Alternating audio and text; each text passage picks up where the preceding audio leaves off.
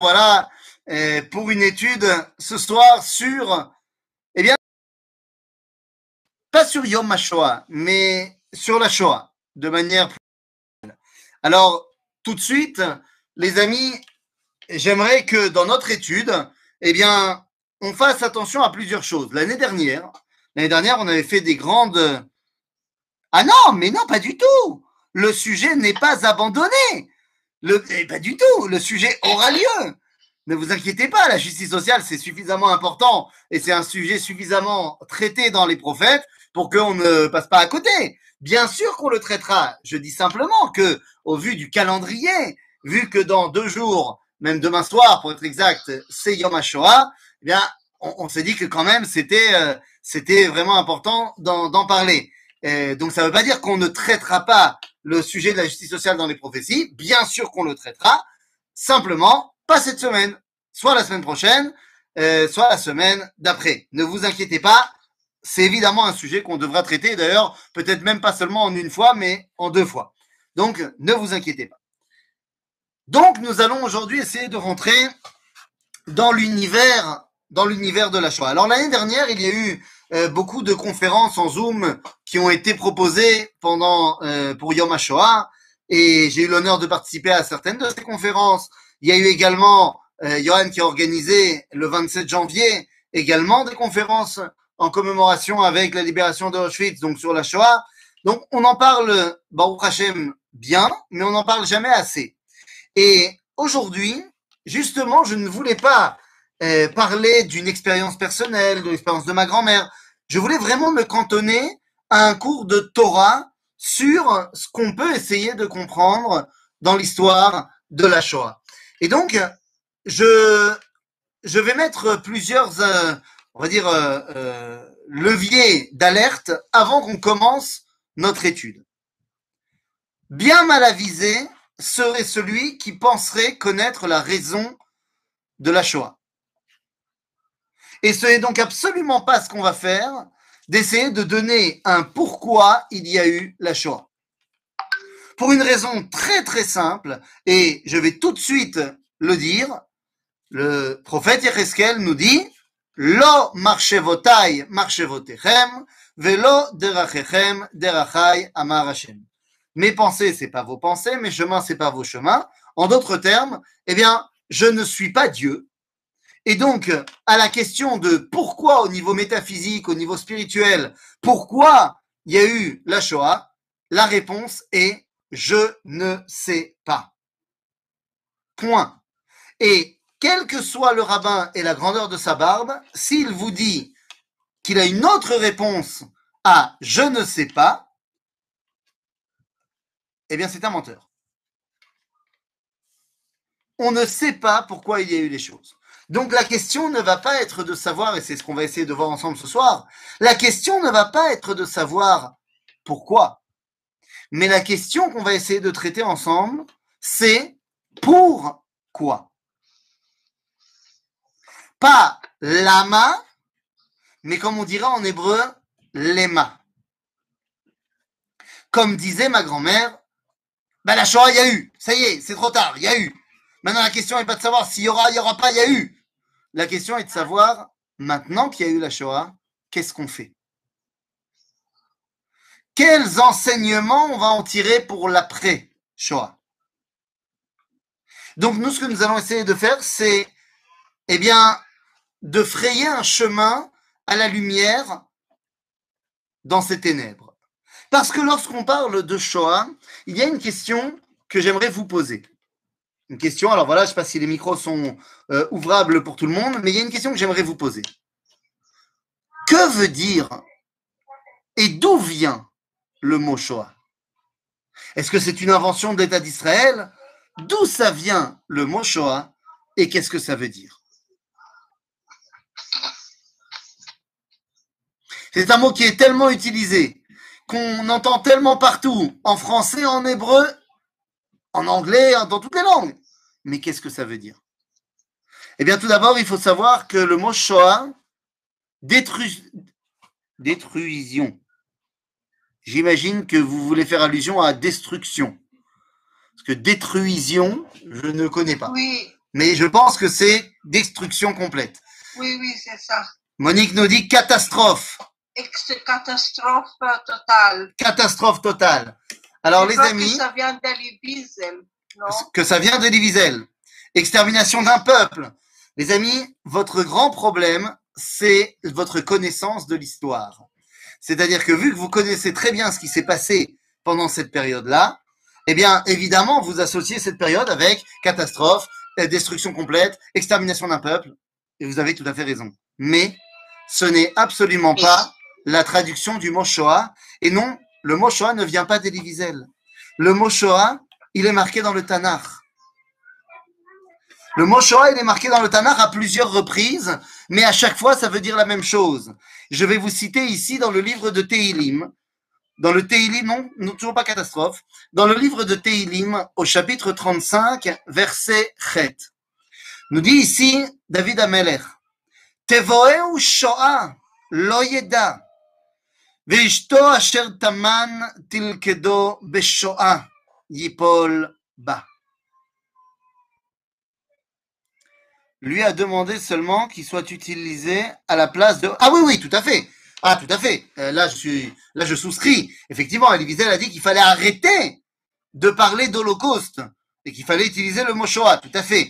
Évidemment que Holocauste, c'est la plus mauvaise euh, appellation pour ce qui s'est passé. Holocauste fait référence au Korban Ola et ça fait référence au fait que, eh bien, ceux qui ont été tués pendant la Shoah auraient été des sacrifices. Absolument pas. Absolument pas, en aucune façon. Donc évidemment que le mot holocauste est un très mauvais mot pour décrire la Shoah.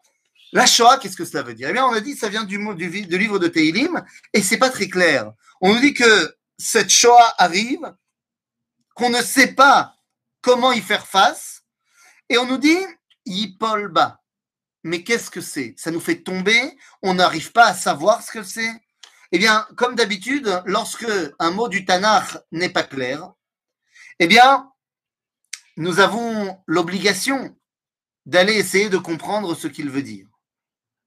Pour cela, eh bien, il y a un homme qui a fait de, son, de sa vie le travail d'expliquer le Tanakh. Cet homme s'appelle Rashi. Rashi n'est pas que le commentateur de la Torah, mais il a également expliqué le Tanakh. Et lorsqu'il arrive au mot Shoah, eh bien, il donne une explication. Volontairement, je ne vais pas vous la donner maintenant. Je vais la garder pour la fin de notre étude. Mais ça va être, en fait, vous aurez compris, le fil conducteur de tout ce qu'on va essayer d'apprendre ensemble ce soir. Mazé Shoah. Et donc, une fois qu'on sait ce que c'est Mazé, et non pas la Mazé, mais Mazé, alors on peut essayer de comprendre les Mazé. Ok? Ça va être notre programme de ce soir. Alors, il y a un homme que j'aimerais citer ici qui a vécu la Shoah de loin. C'est un spectateur de la Shoah. Il a 20 ans à ce moment-là, mais il n'est absolument pas touché par la Shoah puisque non juif, puisque protestant, puisque absolument pas lié au peuple juif. Il prend la pleine mesure de l'échec de son éducation lorsqu'il voit la Shoah. Cet homme est non seulement protestant, mais fils de pasteur, et lui-même va devenir également, dans un premier temps, en recherche de spiritualité. Il a été éduqué dans le christianisme et il pense que bah, c'est le, bon chemin. Lorsqu'il voit la Shoah et qu'il est témoin de ce qu'a fait l'Europe chrétienne, l'Europe héritière de la chrétienté, eh bien, il comprend que son monde s'effondre. Si l'héritier du christianisme a été capable de faire cela, c'est que toute l'idéologie était problématique à l'origine. Cet homme, vous le connaissez, il s'appelait le Rav Avraham Livni. Et Avraham Livni, dans son livre Le retour d'Israël et l'espérance du monde, que je vous invite évidemment à relire parce que j'imagine pas que vous ne l'ayez pas lu, donc je vous invite à le relire. Et pour ceux qui ne l'ont pas lu, eh bien, lisez-le. Un livre extraordinaire. Lisez-le en français, parce que même s'il a été traduit en hébreu, il n'empêche que certaines subtilités, dans la mesure où ça a été écrit en français, eh bien, euh, je pense qu'elles sont encore plus fortes euh, en français, pour ceux qui comprennent la langue, évidemment. Abraham Lévini nous dit la chose suivante. Nous avons l'impression, en regardant la Shoah, je cite, nous avons l'impression, en regardant la Shoah, que la partie consciente du monde est tombée dans les ténèbres et s'est laissée euh, submerger par des forces qui les dépassent, les forces qui sont le mal par définition. Nous dit le Rav Livni qu'à ce moment-là, eh bien, l'Europe a tout simplement accepté de participer aux forces du mal, de faire le mal. Entre parenthèses, je préciserai le discours absolument incroyable de Churchill au moment où il aurait été le plus sage pour lui de faire un pacte avec Hitler. Comprenez bien ce qui se passe. Alors, je suis pas un fan de Churchill, hein. il a fait plein de choses qui sont pas que je kiffe pas. Mais là, pour le coup, nous sommes en 1940, voire même 1941. L'Europe est tombée. Seule l'Angleterre résiste encore contre l'avancée de l'armée allemande et les États-Unis ne sont pas encore en guerre. Il n'y a pas encore eu Pearl Harbor. On n'est pas en décembre.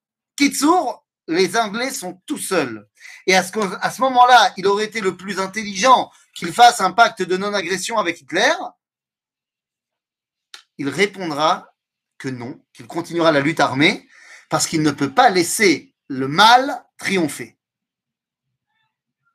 Rabotai, il semblerait que le monde soit tombé dans les forces du mal. Mais je ne suis pas en train de parler de spiritualisme.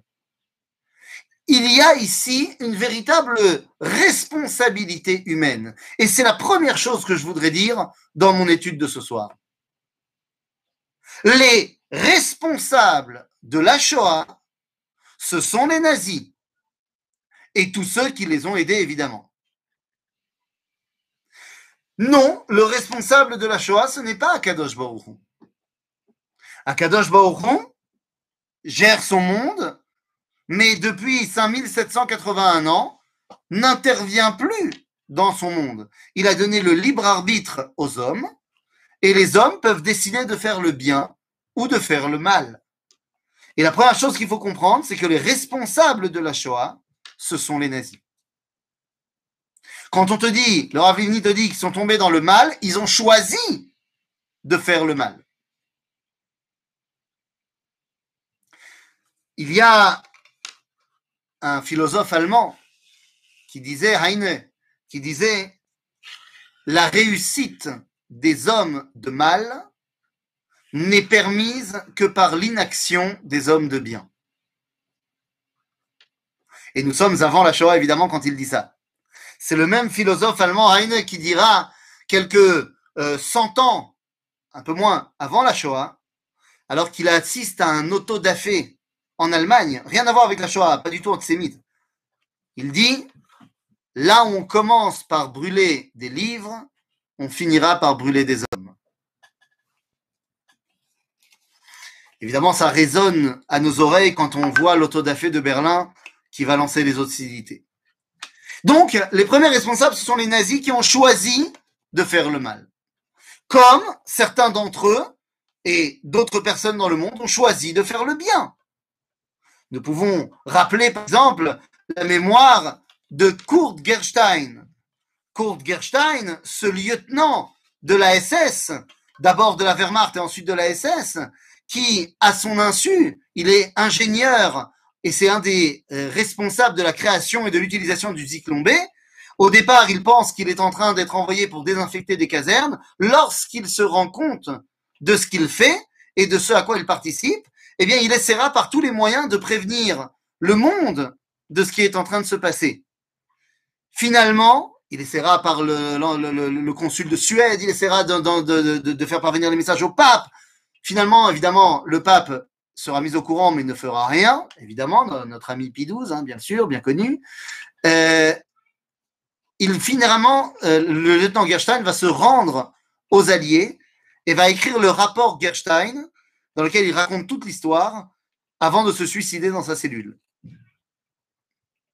Donc, il y a des gens qui décident de faire le mal, comme il y a des gens qui décident de faire le bien. Comment est-ce que nous, quand on essaye d'étudier avec 70 ans de recul, un peu plus, comment est-ce qu'on essaye de comprendre les choses d'un point de vue toranique? Comme je l'ai dit, nous ne savons pas le pourquoi. Mais est-ce que ça veut dire qu'il n'y a rien à étudier? Rien à comprendre?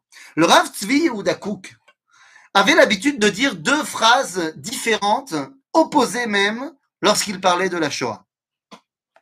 Le Rav Tzvi Yehuda disait, par rapport à la Shoah, il disait Makarapo, Chida, Chida. לפעמים רש"י אומר בפירושו לא ידעתי. כל המילים, המחשבות וההרגשות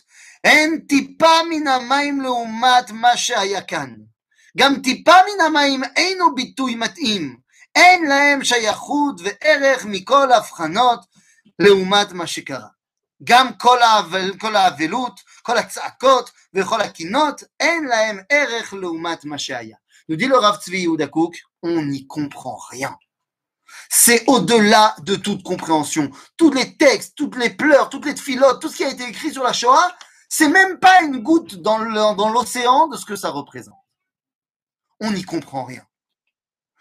Le même Rav Tzvi Yehuda Kouk disait également, גם בעניין המרעיש המזעזע הזה, יש עניין להתאושש קצת ולהתרומם, להעמיק ולהתבונן בכלליות בהופעת האלוהים יש, שישנה כאן.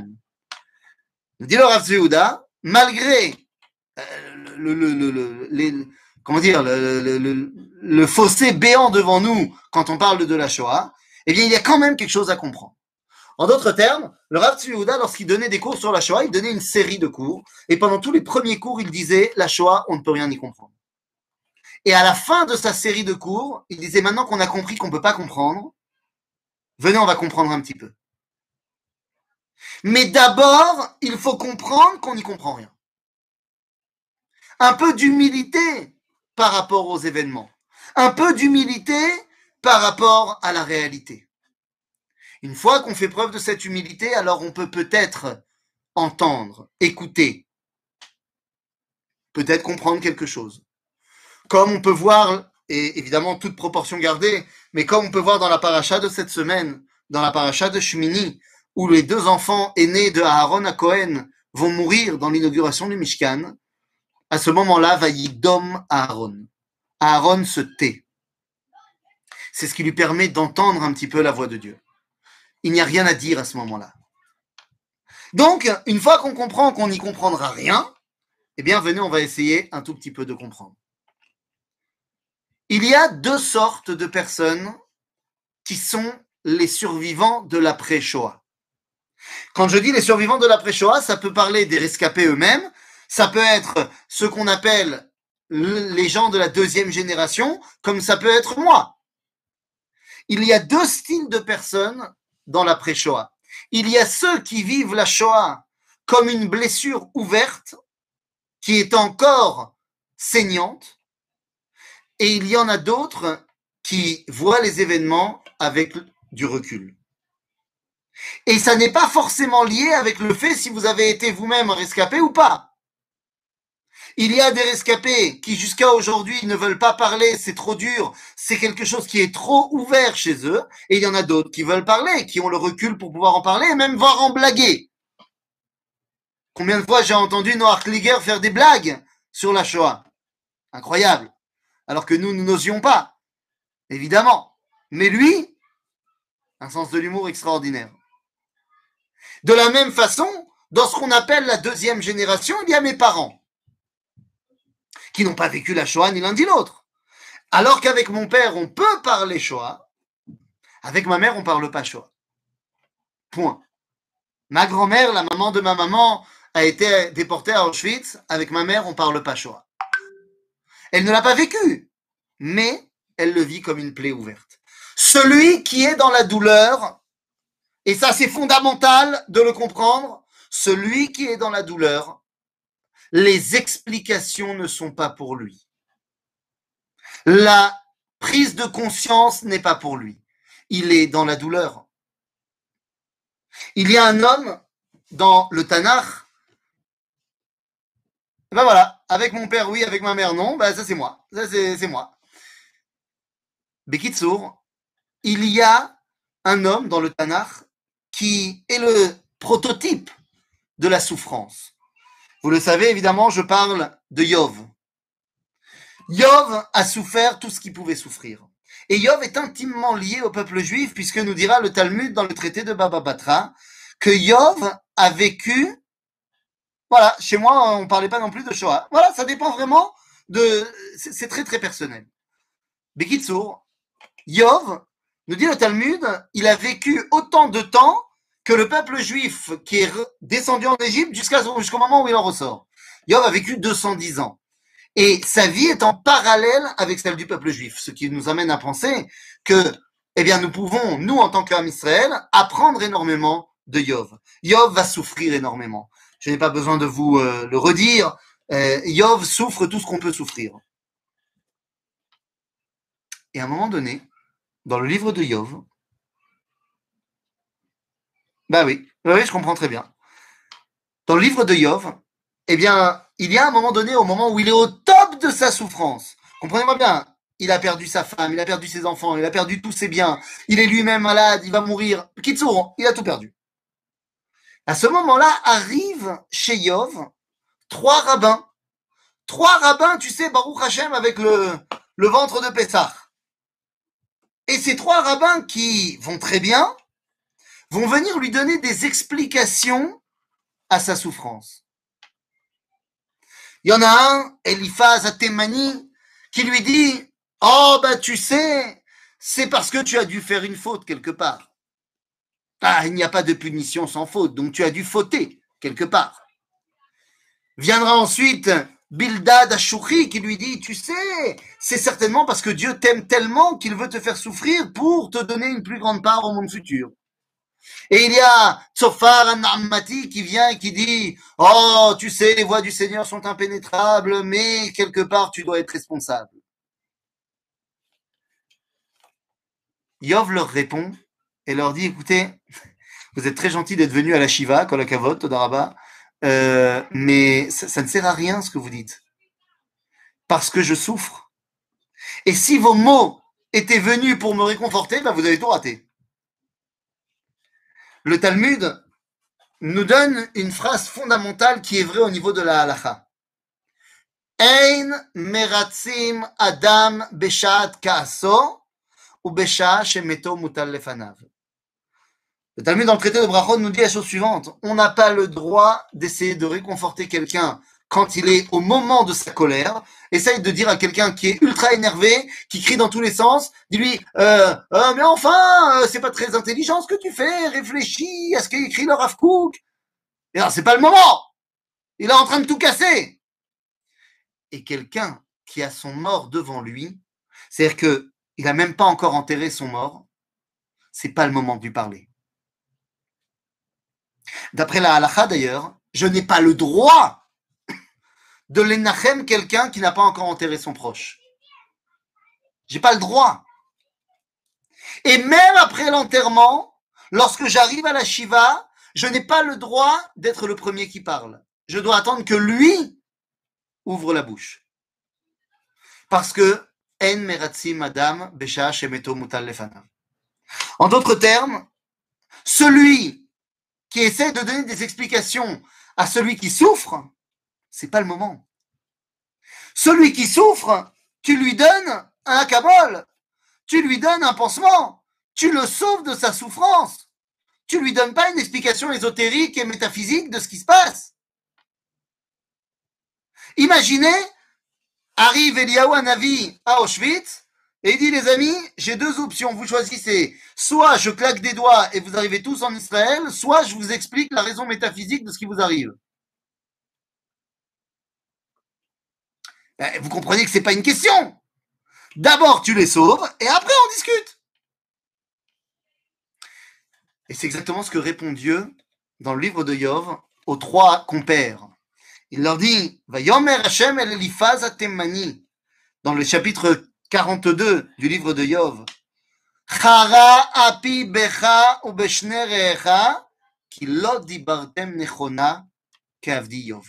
Vous n'avez pas bien parlé. Vous auriez dû garder tout ça pour vous. Quand on parle de Shoah, évidemment, il y a au-delà du Sechel le Regesh qui joue des heures supplémentaires. Les sentiments sont évidemment exacerbés et c'est une bonne chose. C'est une bonne chose parce que certes, ça ne nous permet pas toujours de prendre la distance, mais ça nous permet de ne jamais oublier. Lorsqu'on parle de Regesh, eh bien, je ne peux pas m'empêcher de repenser, je l'ai déjà évoqué plusieurs fois, la première, année où j'étais en Israël, à Tisha B'Av, ils ont fait venir à la Yeshiva un rescapé de la Shoah. J'ai été suffisamment bête à l'époque pour ne pas noter son nom. Je ne sais donc même plus qui il est. Je me rappelle de tout ce qu'il a dit, mais je ne sais plus qui il est. Je ne sais pas s'il est encore en vie. Mais je me rappelle qu'il nous a raconté qu'il était à Auschwitz et que là-bas, il était euh, dans un commando de bûcherons. Son rôle était de couper du bois avec d'autres juifs. Et il nous raconte que tous les jours, il avait un, quota de rondins de bois à amener le soir. Si il manquait un rondin, c'était toute l'équipe à la chambre à gaz. Donc, eh bien, ils devaient travailler. Ils n'avaient pas le choix. Ce qui fait que comme tout le monde savait qu'ils bosseraient, la- les gardes étaient un petit peu, euh, bon ça va, on n'est pas tout le temps sur leur dos parce que de toute façon, on sait que s'ils n'ont pas fait le boulot aujourd'hui, bah, ils mourront ce soir et on emmènera d'autres demain. Et donc, il raconte que des fois, quand ils voyaient qu'ils avaient le temps, qu'ils avaient bien travaillé, qu'ils avaient de quoi, et que les gardes ukrainiens n'étaient pas toujours euh, sur leur dos, eh bien, ils s'organisaient comme ça dans la forêt où ils coupaient du bois, un mini mincha. C'était des, euh, des, des gens religieux, et ils s'organisaient un mini mincha. Mais il raconte que lui, qui était Chazan avant la guerre, eh bien, était le seul à connaître le texte par cœur. Et donc, c'est lui qui disait les choses, évidemment, à voix toute basse. Et il nous raconte que lorsqu'il arrivait dans Ashrei, eh bien, il sautait un verset. Il ne disait pas Tov Adonai lakol verachamav al kol maasav. Il dit, on ne disait pas ça. On n'arrivait pas à le dire.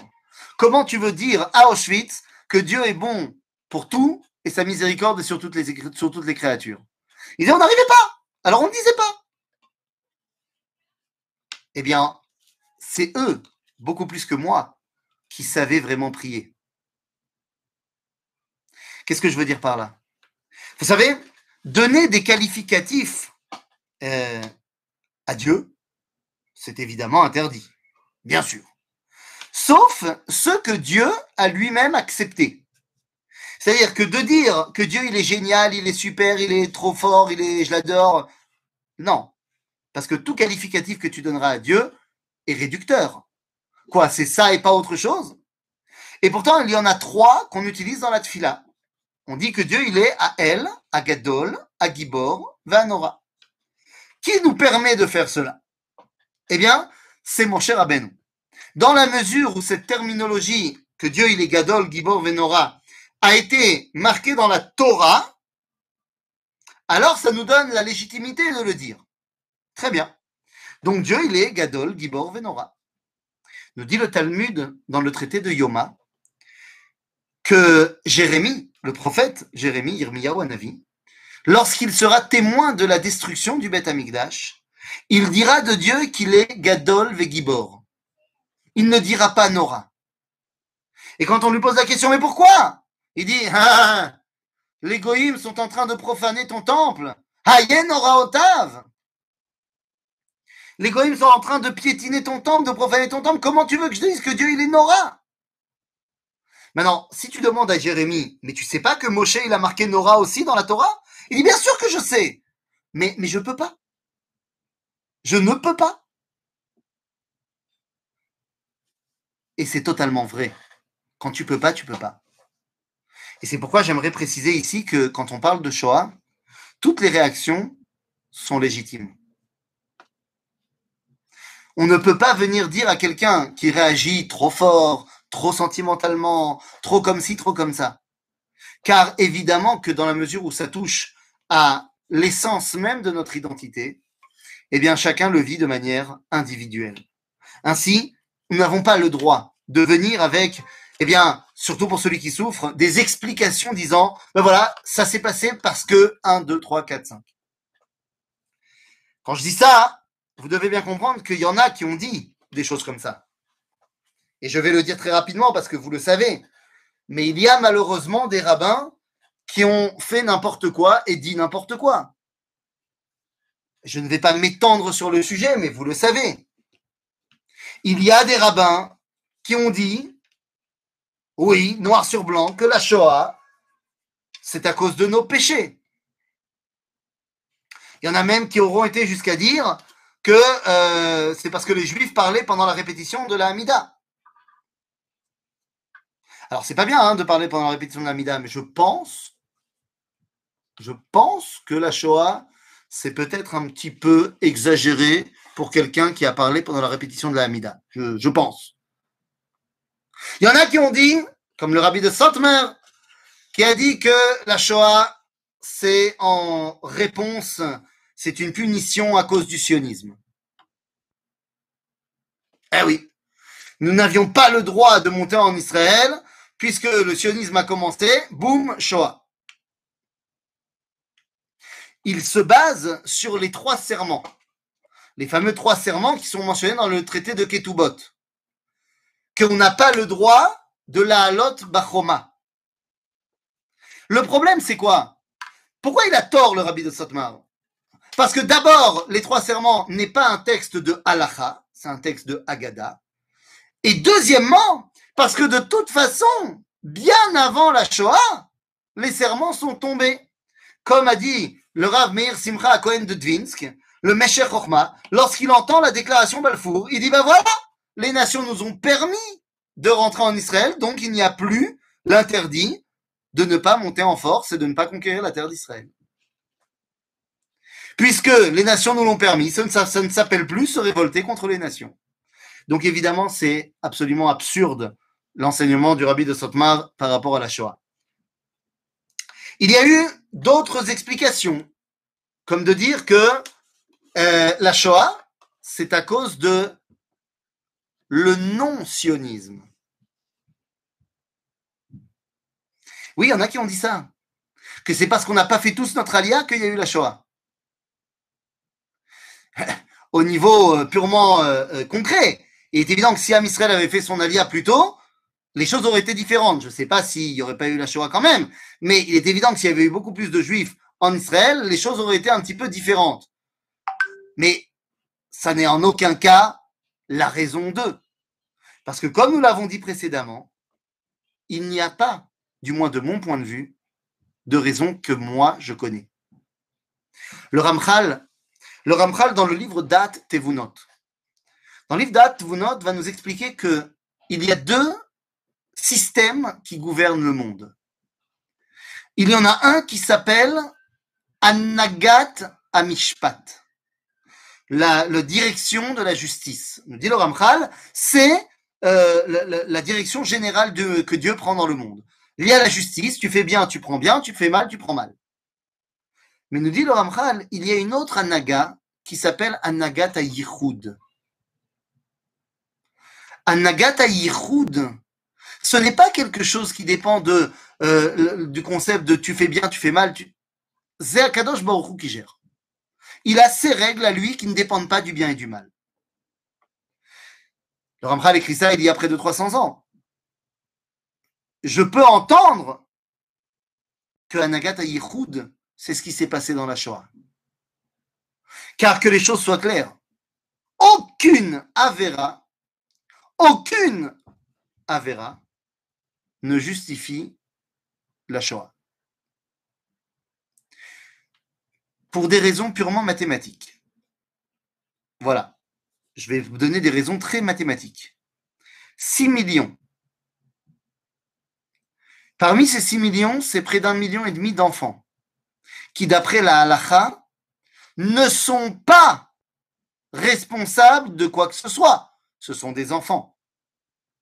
Donc, tu peux pas les punir de Shoah parce qu'ils sont pas punissables. Ça ne se dit pas. Euh, non, ça ne se dit pas. Oui, je sais, je sais. Ils ne sont pas euh, soumis aux règles de la punition parce qu'ils ne sont pas encore bar mitzvah. Donc ça, c'est déjà, tu peux en enlever un million et demi. Ensuite, rajoute à cela un bon million, ce sont des estimations évidemment, mais rajoute à ça un bon million de juifs tzadikim. Tzadikim mamash. Qui faisaient toute la Torah et les mitzvot. Donc, non, c'est non. La Shoah, ça va pas être possible euh, comme punition. Et pour tout le reste, la moitié des autres, ils sont évidemment pas du tout soumis à cette punition. Pourquoi? Eh bien parce que le Chazonish nous a déjà expliqué que nous sommes une génération qui doit être considérée comme Tinok Shenishba Ben Agoim. Car tous les gens de la génération de la Shoah qui avaient abandonné la Torah suite à la suite à l'émancipation, c'est pas eux qui avaient lancé la Skala, ça s'est fait 200 ans avant. Ce qui veut dire qu'ils étaient déjà tous éduqués dans des maisons où on avait abandonné la Torah. Tu peux pas leur tenir rigueur de quoi que ce soit. Donc, il est évident que de parler de la Shoah comme étant une punition à une quelconque Avera, c'est en soi la plus grande des Avera. Nagata Yehud, peut-être, mais j'y comprends rien. Dieu a ses plans, ok, mais moi, je n'y comprends rien. Alors, qu'est-ce que j'essaie de comprendre? Eh bien, j'essaie de comprendre qu'est-ce que moi, je vais pouvoir en retirer? Et pour cela, je voudrais qu'on comprenne ensemble, et c'est quelque chose que j'ai déjà expliqué, mais qui est tellement important qu'il faut y revenir et y revenir, que la Shoah n'est évidemment pas une nécessité de l'histoire. C'est une éventualité de l'histoire. Alors que la Géoula est une nécessité de l'histoire, la Shoah n'est qu'une possibilité de l'histoire. Mais pas une possibilité n'importe comment. Il y a des, j'ai envie de dire, règles qui permettent l'éventualité de la Shoah. Ces règles sont très simples, comme tu disais Alex, effectivement. C'est lorsqu'on est baderer, en chemin. Rappelez-vous de ce verset que vous connaissez bien, Zachor asher asa lecha amalek, baderer betzetrem mimitzraim. Souviens-toi de ce que tu as fait Amalek lorsque tu étais en chemin. Tu es sorti d'Égypte, mais tu n'es pas encore en Israël. C'est à ce moment-là que Amalek a attaqué. Amalek, l'archétype de celui qui veut détruire le peuple juif. Eh bien, vous remarquerez que à chaque fois que Am Israël est sorti de son exil, mais qu'il n'avait pas encore la pleine possession de son indépendance eh bien, Ben le Ben, il y a eu l'éventualité de la Shoah. Le premier d'entre eux, c'est Yaakov Avinu. Yaakov Avinu sort de chez Lavan. Il n'est donc plus en exil chez Lavan, mais il n'est pas encore arrivé chez Yitzhak en terre d'Israël. Il n'a pas retrouvé son indépendance, eh bien, en chemin, Esav arrive avec 400 hommes et veut le détruire. Baruch Hashem, on s'en est sorti. On sort d'Égypte, on n'est pas encore rentré en Israël avec Yoshua, va y avoir Amalek, dans le livre de Shemot. Baruch Hashem, on s'en est sorti. On sort de l'exil de Babylone suite à la déclaration de Koresh qui nous donne la permission de retourner en Israël. On n'a pas encore retrouvé notre indépendance, ni avec les Hashmonaïm, ni avant un petit peu avec Ezra et Nehemiah. Au milieu, Aman a envie de faire la solution finale à Purim. Baruch Hashem, on s'en est sorti. Les nations du monde, à San Remo, vont signer la déclaration Balfour et vont permettre aux Juifs de terminer leur exil de 1900 ans. Nous sortons de l'exil de Rome, d'Europe, mais nous ne sommes pas encore arrivés à Yom HaAtzmaut. Eh bien, on sait ce qu'il y a eu au milieu. Et on a malheureusement, pour ce coup-là, pas réussi tous à s'en sortir. Mais cette dimension du chemin est fondamentale. Pourquoi? Eh bien parce que cela veut dire que non, il y aura plus la Shoah. Terminé. Parce que nous ne sommes plus en chemin. Il peut y avoir des menaces sur le peuple juif. Et il peut y avoir malheureusement des pogroms, des attaques, de l'antisémitisme. Mais vous conviendrez avec moi que même un attentat terrible qui a ôté la vie d'une personne, on ne peut pas le comparer à la Shoah. Ainsi, malheureusement, il peut y avoir des drames. Mais la Shoah, c'est terminé. Pourquoi? Parce que nous ne sommes plus en chemin. Cette éventualité n'est plus possible. Et pour ceux qui penseraient, mais peut-être qu'on va repartir en exil, comme à l'époque du Second Temple, et que donc à ce moment-là, on devra de nouveau ressortir d'exil, et bien peut-être qu'il y aura encore une éventualité de la Shoah, je vous rassure, non, il n'y aura plus d'exil après la Géoula que nous avons vécue à Yom HaAtzmaut en 1948, il n'y a plus d'exil derrière. Comment je le sais? Eh Parce que c'est marqué noir sur blanc dans le livre de Echa. Le livre de Echa, nous dit le prophète Jérémie Tam avoner bat Tzion, lo yosif la. Ta faute est terminée, fille de Sion, je ne t'exilerai plus. Rashi traduira là-bas en disant Dès que tu sors de la galoute de Edom, il n'y a plus de galoute derrière. Donc c'est bon, terminé la galoute. Nous ne sommes plus effectivement Baderer. Zéou. Nous sommes rentrés à la maison. Nous sommes rentrés à la maison, ok. Mais maintenant, on doit se poser une autre question. On doit se poser une autre question, c'est, j'ai compris, ok, euh, Baderer, Baderer. Mais comment ça se fait? Et là, je ne pose pas la question du point de vue des juifs, mais je pose la question du point de vue des non-juifs. Comment se fait-il que la Shoah n'a pas eu lieu avant? Alors, vous aurez compris, une fois qu'on a dit la notion de Baderer, alors vous allez me dire, bah, avant on n'était pas Baderer. Zenachon. Zenachon qu'il est marqué dans le livre de Vaïkra, Ve'af gamzot, biyotam be'eretz oivehem,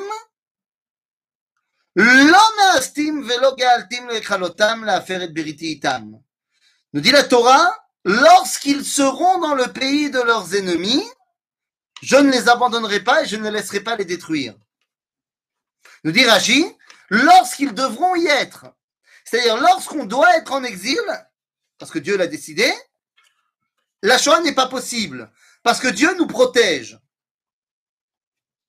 Mais qu'est-ce que ça veut dire? Ça, c'est de mon point de vue. Alors c'est vrai, pendant toute l'histoire de l'exil, il y a eu des pogroms par-ci, des pogroms par-là, mais il n'y a pas eu la Shoah. Lorsqu'on devait plus être en exil, il y a eu cette éventualité qu'on a évoquée tout à l'heure. Mais moi, je pose la question maintenant du point de vue des. Comment ça se fait qu'ils n'ont pas fait la Shoah avant? Ils connaissent pas euh, l'enseignement de Rachi. Je veux dire, quand tu regardes un petit peu ce qui a été écrit au fur et à mesure de générations, à commencer par les pères de l'exil, de l'exil, de l'Église, jusqu'à tous les antisémites que vous pouvez imaginer depuis 2000 ans. Quand tu vois la quantité de Sina, pourquoi ils n'ont pas fait la Shoah avant? Est-ce que c'est simplement un problème euh, de technologie? Qu'ils n'avaient pas des armes de destruction massive suffisantes pour faire la Shoah? Bien sûr que non. Et là, il va falloir comprendre quelque chose de fondamental. Quelque chose de fondamental. Tout d'abord, celui, durant la Shoah, qui n'était plus là-bas, eh bien, n'était plus soumis à ce danger. On a dit, lorsque vous serez dans le pays de vos ennemis, lorsque vous devrez y être. Ce qui veut dire que lorsqu'on ne doit plus y être, alors il n'y a plus cette protection de Dieu, mais celui qui n'y est plus, eh bien, il n'y est plus. Et effectivement, et effectivement, et là, je vais ouvrir quelque chose d'assez, compliqué, mais qu'il faut ouvrir.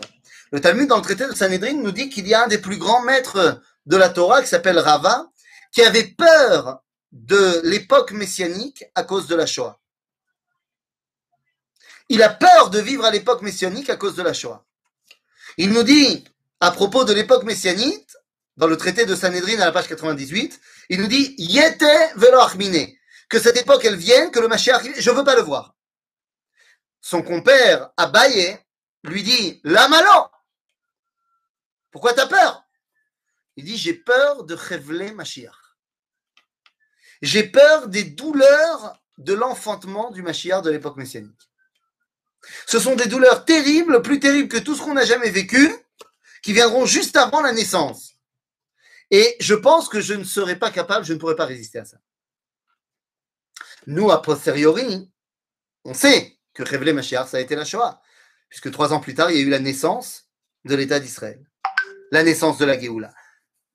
Mais Abaye dit à son Sachavruta, il dit à Rava, il dit, mais attends, tu as peur de Révélé Mashiach? Pourtant, nous savons comment est-ce qu'on doit se comporter pour être protégé de Révélé Mashiach. Il suffit de faire Torah au mitzvot. Rava n'accepte pas l'enseignement de Abaye. Il dit non, moi je sais très bien que Torah en mitzvot, ça ne suffit pas pour te protéger de Révélé Mashiach. Là, ô combien il a eu raison. Combien de gens étaient complètement des tzadikim Torah au mitzvot et pourtant on périt dans la Shoah. Nous dit Rava, non, j'ai peur d'autre chose. Shema yigrom achet. J'ai peur que la faute ne soit le danger qui me guette. Mais de quelle faute parle-t-on? Il s'agit de Rava, le plus grand des Amoraïm. Quoi De quelle faute? Il dit j'ai peur de la faute. Mais de quelle faute on parle? Nous dit le Talmud, on parle de la même faute qui a fait peur à Yaakov Avinu. Yaakov Avinu, lorsqu'il apprend que Esav arrive à sa rencontre pour le tuer, la Torah nous dit Vaïra Yaakov me'od vayetzerlo. Le Talmud demande pourquoi Vaïra Pourquoi il a peur? Il a reçu une promesse de Dieu avant de partir chez Lavan, qu'il ne lui arriverait rien jusqu'à ce qu'il rentre à la maison. Donc pourquoi il a peur? Nous dit le Talmud, Shema Yigrom. Mais c'est quoi cette rête Eh bien, Yaakov Avinu nous dit, Im Lavan Garti va echar ad. J'ai tardé. Au moment où l'exil était terminé, où Yosef est né, où je devais rentrer en Israël, où je l'ai dit d'ailleurs à Lavan, eh bien finalement, j'ai tardé encore pendant six ans pour me faire un peu de business. En d'autres termes, je suis dans le pays de mes ennemis au moment où je devrais plus y être. Quand je devais y être, je devais y être, mais je dois, dois plus y être et j'ai peur. J'ai peur que ça, eh bien, ça puisse me porter, euh, bah, bah, ne pas me protéger. Nous dit le Talmud, pourquoi Rava a peur? À cause de cela. Il sait que s'il vit à l'époque messianique, il aura énormément de mal parce qu'il pense qu'il sera incapable d'entrevoir le moment où il faut partir de l'exil et il a peur qu'il y sera encore, et donc soumis eh bien, au danger de révéler Mashiach. Nous dit le livre de Daniel, dit le livre de Daniel, Ba'etaï, dans le chapitre 12 de Daniel, Ba'etaï yamod Michael asar agadol aomed al bene amecha, והייתה את שרה אשר לא נהייתה להיות גוי עד, עד העת ההיא. ובעת ההיא Yimmalet Ammecha, kolanimtsa Katuv Basefer. Le dit Daniel, viendra un temps où il y aura un drame qui s'abattra sur le peuple juif, plus grand que tout ce qu'on a jamais vécu, et plus grand que tout ce qu'il y aura jamais d'autre. Nous, on sait aujourd'hui que ça s'appelle la Shoah. Et il dit, à ce moment-là, seront préservés tous ceux qui seront inscrits dans le livre. De quel livre parle-t-on? Est-ce qu'il s'agit du fameux Sefer HaChaim dont on parle à chaque Rosh Hashanah? Eh bien, la réponse est non. La réponse se trouve dans le livre de Ishaïa ou Anavi. Ve'aya anishar betzion ve'anotar biyerushalayim kadosh yamer lo kol hakatuv lechaim biyerushalayim. Nous dit Ishayahu, misé à Katuv Basefer, c'est celui qui est rentré ici. Ou Katuv Lachaim. Effectivement, lorsque la Shoah a commencé, lorsque Rommel a été à la tête de la Africa Corps pour venir détruire les 400 000 juifs d'Israël, il y avait une crainte terrible, une crainte terrible dans le Yishuv. Mais Baruch Hashem, finalement, ils ne sont pas arrivés jusqu'ici, ils ont été arrêtés à El Alamein, et donc il n'y a pas eu la Shoah des juifs d'Israël. Abotai, lorsque 2000 ans de haine se superposent de génération en génération, on peut se demander pourquoi pendant les croisades, ils n'en ont pas profité pour faire la Shoah. Eh bien, là, il faut comprendre quelque chose de très important. L'Église, le christianisme, a une très grande responsabilité dans la Shoah. Pas seulement parce que Pie XII n'a rien fait et s'est tu, ça c'est évident, mais je parle moi d'une responsabilité historique. 2000 ans de haine chrétienne, et je dis, j'utilise les mots durs, de haine chrétienne, il n'y a qu'à marquer, il n'y a qu'à regarder ce qu'écrit Saint, Saint Augustin sur les Juifs pour comprendre de quoi on parle. Les pères de l'Église ont écrit des choses absolument ignobles sur le judaïsme et sur les Juifs en général.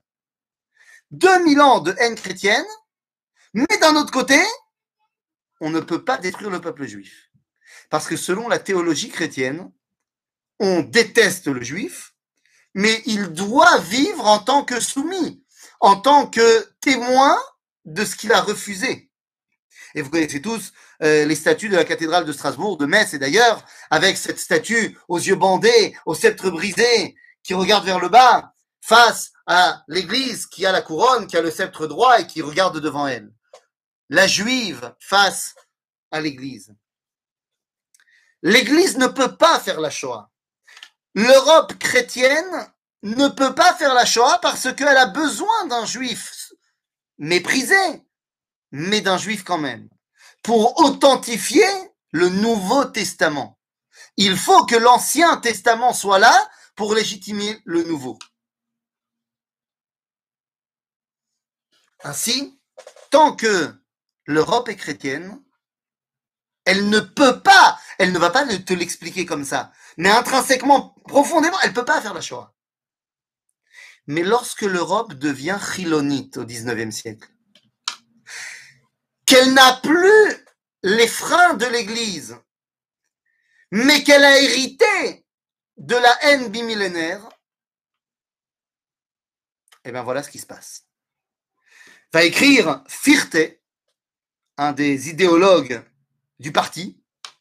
Firte nous dit comment, enfin, du parti, on est avant, bien avant le, nazisme, mais il sera repris évidemment par les nazis, quand on parle de donner la citoyenneté aux juifs allemands. Il écrit dans Toldot Israël Baet Achadasha, c'est un livre qui n'est pas de lui, hein, évidemment, mais on ramène là-bas les paroles de Firte. Il dit La tête, la Yehudim, Shivion, Sruyot, donner l'émancipation et l'égalité des droits aux juifs, mais ça va pas la tête. Je n'y vois aucune euh, raison sensée. Au contraire, et je cite, ce qu'il faut faire avec eux, c'est tout simplement en une nuit leur couper la tête à tous et leur remplacer leur ancienne tête par des nouvelles têtes dans lesquelles il n'y aura plus aucune idée juive.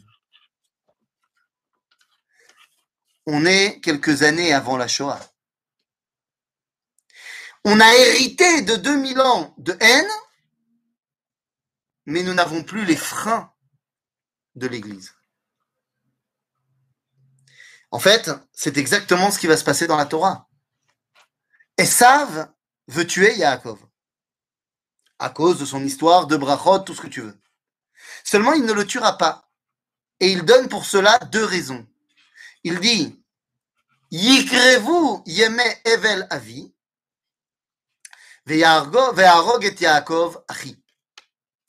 D'un côté, je peux pas parce que il y a mon père, c'est-à-dire que nous avons une origine commune. Et fort de cela, eh bien, je ne peux pas le détruire. Et deuxièmement, c'est mon frère. Lorsqu'on est loin de cette origine commune, mais qu'on a hérité de cette haine, eh bien, ça va amener le petit-fils de Esav, qui est loin de Yitzhak, il ne l'a pas connu, mais il s'appelle Amalek et il a hérité de la haine de son grand-père. Pourquoi il n'y a pas eu la Shoah avant? Parce que tant que l'Europe était chrétienne, elle ne pouvait pas consciemment le faire. Une fois qu'elle ne l'était plus, mais ayant hérité de toute cette haine, eh bien, ils ont fait ce qu'ils ont fait. Mais maintenant qu'on dit tout ça, qu'est-ce que ça veut dire pour moi? Moi, je n'ai pas vécu la Shoah. Et comme je vous l'ai dit, il n'y en aura plus. Alors pourquoi est-ce tellement important d'essayer de comprendre ce qui s'est passé? De comprendre pas le pourquoi, mais le comment. Eh bien parce que c'est peut-être un des meilleurs moyens de mettre l'accent sur qui je suis moi. Dit Martin Gray que si les nazis ont voulu nous prendre notre vie, c'est que notre vie était un trésor. Quel est ce trésor dont on parle? Qui suis-je?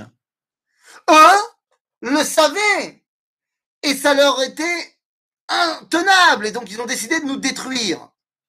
Mais qui suis-je alors? L'après-Shoah, c'est le moment où je dois être tellement conscient de mon identité. Pourquoi ils ont voulu me tuer? C'est la raison pour laquelle je dois non seulement vivre, mais propager mon message. Alors pourquoi ils ont voulu me tuer? Eh bien, c'est une question qui a été posée un jour par Raourtig, qui était un, des généraux de la Wehrmacht, qui en 1938, après être un proche de Hitler, comprend que son patron part un petit peu en cacahuète, s'enfuit aux États-Unis et va écrire un livre qui s'appelle Hitler m'a dit. Recueil de, discussions euh, entre lui et le Führer. Et il lui a demandé un jour, mais pourquoi les Juifs? Hitler a répondu, l'Europe a été construite sur deux piliers, la sagesse et la morale. La sagesse nous provient de la société civilisation euh, euh, gréco-romaine et la morale nous vient d'Israël. Or aujourd'hui, la morale a affaibli l'Europe et pour devenir un Übermensch, il faut se débarrasser de cette morale, il faut se débarrasser d'Israël. Oui, vous l'avez compris, nous sommes la morale du monde. Nous sommes le cadran qui permet de dévoiler le bien. La morale, c'est être capable de faire la différence entre le bien et le mal. Vous vous rappelez de ce travail qui a, je crois, reçu une distinction de l'université de Haïfa, travail extraordinaire de recherche de sciences politiques de l'université de Haïfa par une jeune arabe euh, qui a proposé comme devoir de thèse que les soldats d'Israël sont racistes. Eh oui, eh oui, c'est une évidence. Et elle va démontrer ça dans sa thèse. Pourquoi? Eh bien parce qu'il n'existe aucune armée dans le monde et dans aucun moment de l'histoire, aucune armée qui occupe une population civile pendant plus de 50 ans, comme c'est le cas en Israël d'après elle, et qui ne viole pas les femmes de la population civile dans tous les pays, dans toutes les armées, dans toutes les civilisations, quand une armée occupe une population civile, eh bien, les soldats se donnent euh, le droit de violer les femmes. Or, nous n'avons pas de cas de viol de femmes arabes en Israël par des soldats israéliens. C'est donc la preuve que les soldats israéliens sont racistes. Ou alors, nous, on fait pas ça. Ou alors, Anachnu Amoussar. Nous sommes la morale. Alors, ça ne veut pas dire qu'on est toujours parfait, bien sûr que non. Mais ça veut dire que nous avons un message à transmettre au monde entier. Que le bien n'est pas une éventualité. Le bien, c'est une nécessité de l'histoire.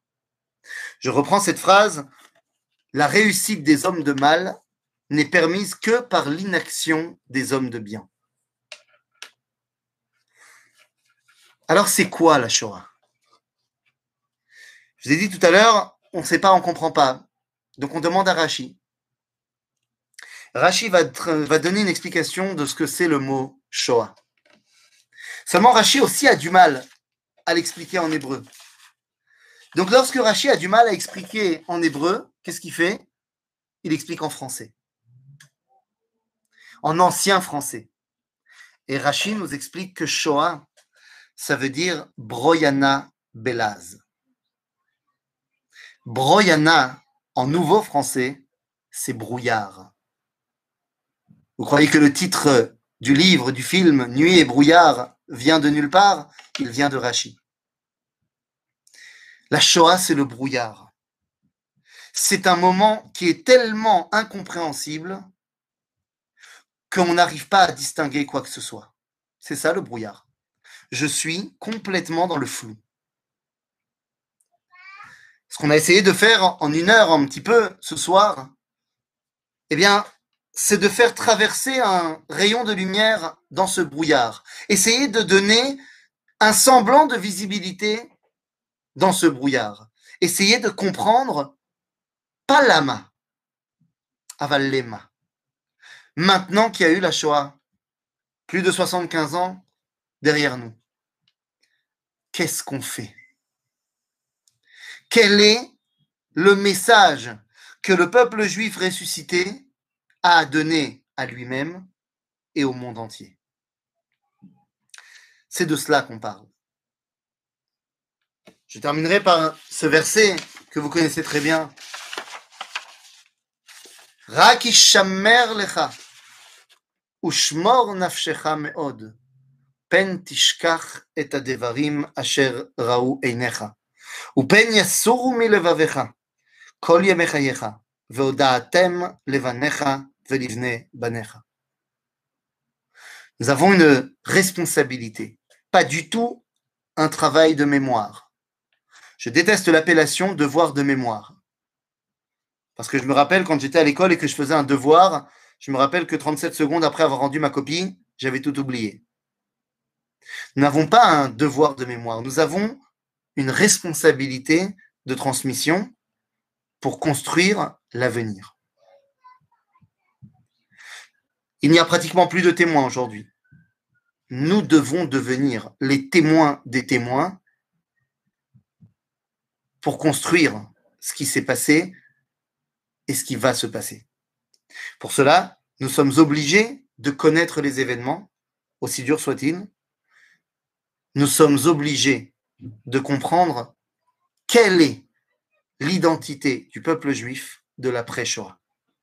Et c'est une identité de reconstruction qui est la nôtre. Une identité dans laquelle, eh bien, nous savons que ça n'arrivera plus. Et nous savons donc que nous pouvons maintenant faire briller ce que eux ont essayé de détruire.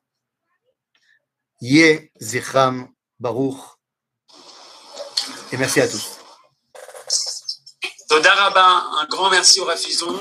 S'il y a des questions, ce sera dans quelques secondes. Euh, J'aimerais dire qu'on a vu tous tes talents, aussi bien en Torah, en tant que guide spécialiste